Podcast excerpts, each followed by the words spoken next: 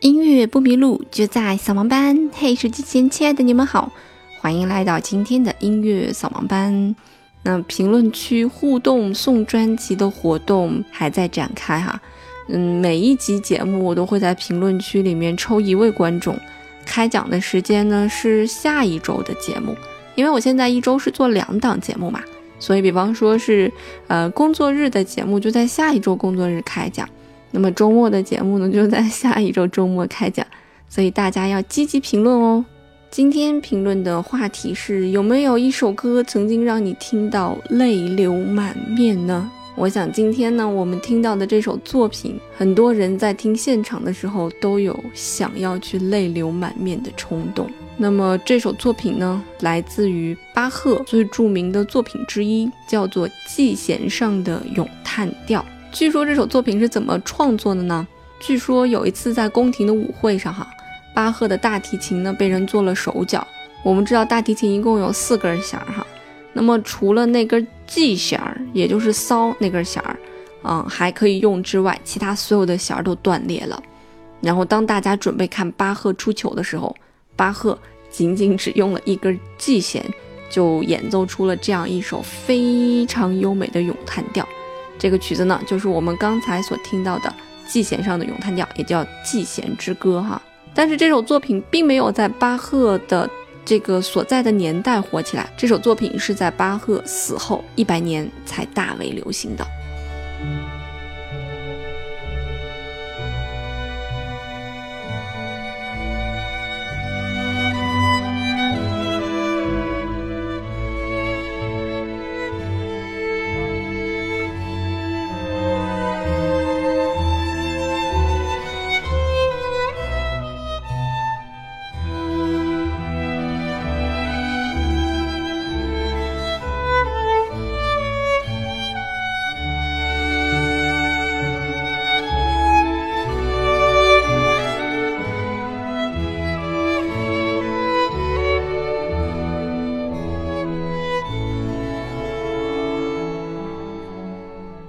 那么这首作品呢，大概是在巴赫四十二岁左右的时候去创作的哈。那么因为它不只有这一首作品啊，它有一它是一套套曲，所以大概历经九年的时间。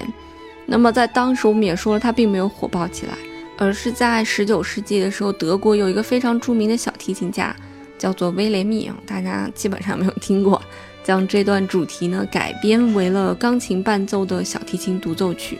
那么，由于主奏小提琴必须要在 G 弦上面去演奏，演奏了所有的旋律，所以呢，由此来得名。这首作品呢，是巴赫的第三号管弦乐组曲的这个第二乐章的主题，非常非常的优美哈。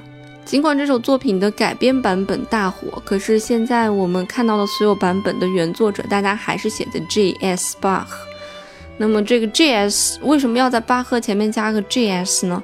嗯，是因为巴赫的祖辈啊都是这个音乐家啊，呃，爷爷是，爸爸是，他是，他的儿子也有很有名的音乐家，有魏玛巴赫啊，有伦敦巴赫啊，这些巴赫全部都是这个我们现在最熟知的这个巴赫的孩子。他一共有三个孩子，变成了在他们那个时代非常著名的音乐家，甚至要比他爸爸当时的名声都要大。而且他也有一个儿子，是名利双收哈，所以我们在写巴赫的名字的时候，我们常常会写 J.S. Bach，就指的是我们现在最熟知的这个巴赫。那么据说呢，在一八三零年呢，门德尔松在钢琴上把这个《祭弦之歌》演奏给歌德听的时候，歌德说，开头是这样的华丽庄严，使人可以想象到一大群显要人物沿着长长的楼梯鱼贯而下。祭弦上的咏叹调，就如永恒的和谐自身的对话，就如同上帝创造世界之前，思想在心中的流动，就好像没有了耳，没有了眼，没有了其他感官，而且我们不需要用它们，因为我们的内心就有这样一股旋律源源而出。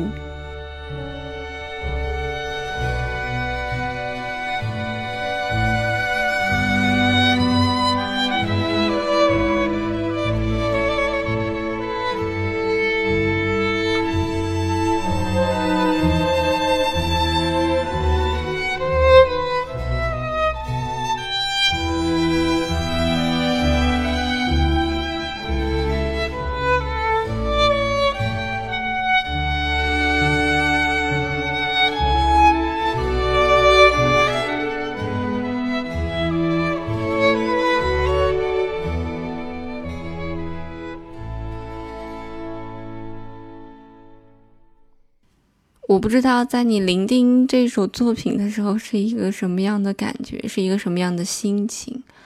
那么我也不知道你在聆听这首作品的时候能听到几条旋律线条哈。当我们提起巴赫的时候，总会想起来一些固定的词，比方说巴洛克，比方说复调。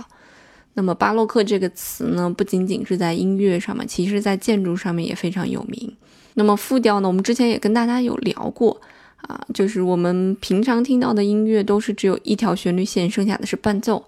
但是在巴赫那个时期所进行的创作呢，就是有很多条旋律线同时进行。所以在刚才大家聆听的过程当中，有一条非常优美的旋律线条哈，那就是我们的第一个声部。那么也许还仔细一点的听众呢，会听到有一个嘣嘣嘣嘣的声音。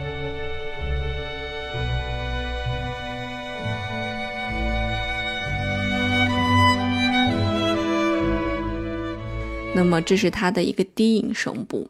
那么其实呢，这首作品呢，应该是一共有四个声部呢，分别是有一提琴、二提琴、中提琴和我们说的这个大提琴或者低音贝斯啊，一个拨弦的一个演奏方法，或者呢，在有一些作品当中，它选用了一种东西叫做大键琴。其实，在我们这个我给大家选取的版本呢，我们也能听到大键琴的声音啊。当你仔细听刚才那个片段的时候，有一个噔噔噔噔噔噔噔噔啊，这样一个声音，那它其实就是一个大键琴的声音。就是在咱们乐曲刚刚刚刚开始的时候哈，大键琴应该算是巴赫那个时期，也就是巴洛克那个时期独有的一个乐器了。它是属于钢琴之前的一个键盘乐器，它的声音就是我们听起来比较干。嗯，声音也比较小，这样一个乐器，所以后来呢就被钢琴这种容量更大、声音更大的乐器所替代了。所以现在我们基本上看不到大键琴了，尤其是在中国。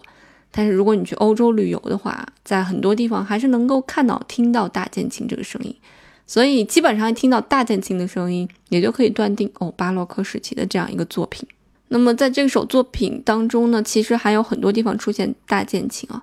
那大键琴呢，也是如我们所听到的低音声部一样，做了一个铺垫，它并没有承担非常主要的、非常非常显赫的那种旋律的地位，它没有。所以在很多时候，它也作为弦乐器的一个或者管乐器的一个伴奏的这样一个乐器出现。那我们刚才其实也有讲说，整部作品是由四个声部来构成的。那么最显赫的这个旋律啊，是我们能够听到的，一耳朵就能听到啊，它又没了。那么其次，大家可能会关注的是最低音的这个声部。那么其实，在中间还有两个声部。那么有一个声部呢，相对来讲会好 get 一些。这个声部呢，就是我们的二提琴所担任的第二个声部啊，它会在我们非常优美的旋律啊有长音的时候，给它做一个音的一个补充。但其实当这个旋律响起的时候啊，它也在演奏自己的一个旋律。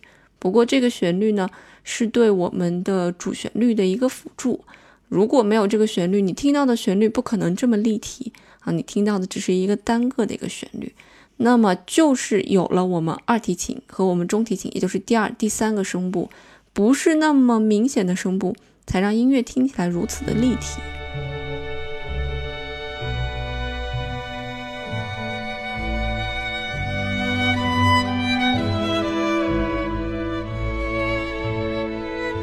第二个声部将会非常明显的出现。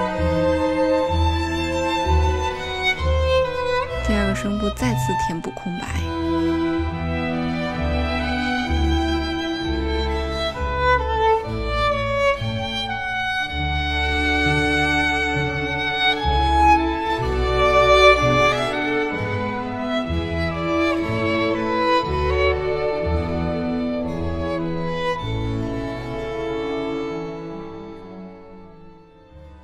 好了，刚才只是非常非常的简单的跟大家一起来分享了这部作品的三个声部哈。那么对于我们最中间的那个中提琴来演奏的声部，确实不是那么容易去听到的啊。即便是引导大家去听，其实也没有那么容易就能听到它的声音。所以有的时候我们会说一个人是天才啊，他为什么是天才呢？像莫扎特这种，他为什么是天才呢？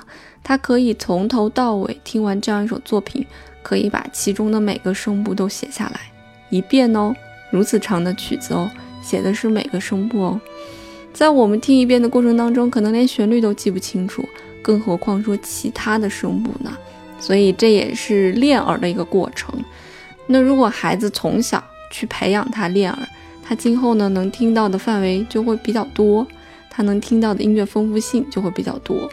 那如果是没有经过专门音乐训练的，即便有人给你指导去听，你可能也要听很多遍，也不一定能听得出来哈。所以你也就没有办法感受到音乐当中那个最精妙、最精细的美好。当然，如果你的练耳没有那么好，你看谱子比较好，那你拿来谱子对着谱子去听里面的音乐。同样也是一种享受，你会发现，好像手中拿的那个抽象的语言，突然就变成了一个非常具体的语言啊，然后灌到你的耳朵里，走进你的心里啊，非常美好的一种感受。所以，练耳和读乐谱，其实对于欣赏音乐来讲，都是一个非常非常好的一个辅助，是一种非常美的享受。那么这首作品呢，已经流传了这么多年了哈。嗯，由于它实在是太优美了，所以被改编成了很多很多很多的版本。那我刚才给大家听的版本啊，非常简单，非常干净，啊，几个弦乐乐器加一个大键琴。那么在我这个不是有另外一张专辑嘛，《一生必聆听的音乐》那张专辑就只有音乐，我为大家选取的是另外一个版本，那个版本是伦敦交响乐团演奏的一个版本。那么整个交响乐团呢，它就会有管乐的一个进入啊，木管和铜管的一个进入。大家呢可以对比这两个版本呢，明显感觉出来，有木管和铜管的版本没有我们弦乐的版本这么的单纯和纯粹，它多了很多华丽的色彩在里面。那么由于这首作品实在是版本太多了。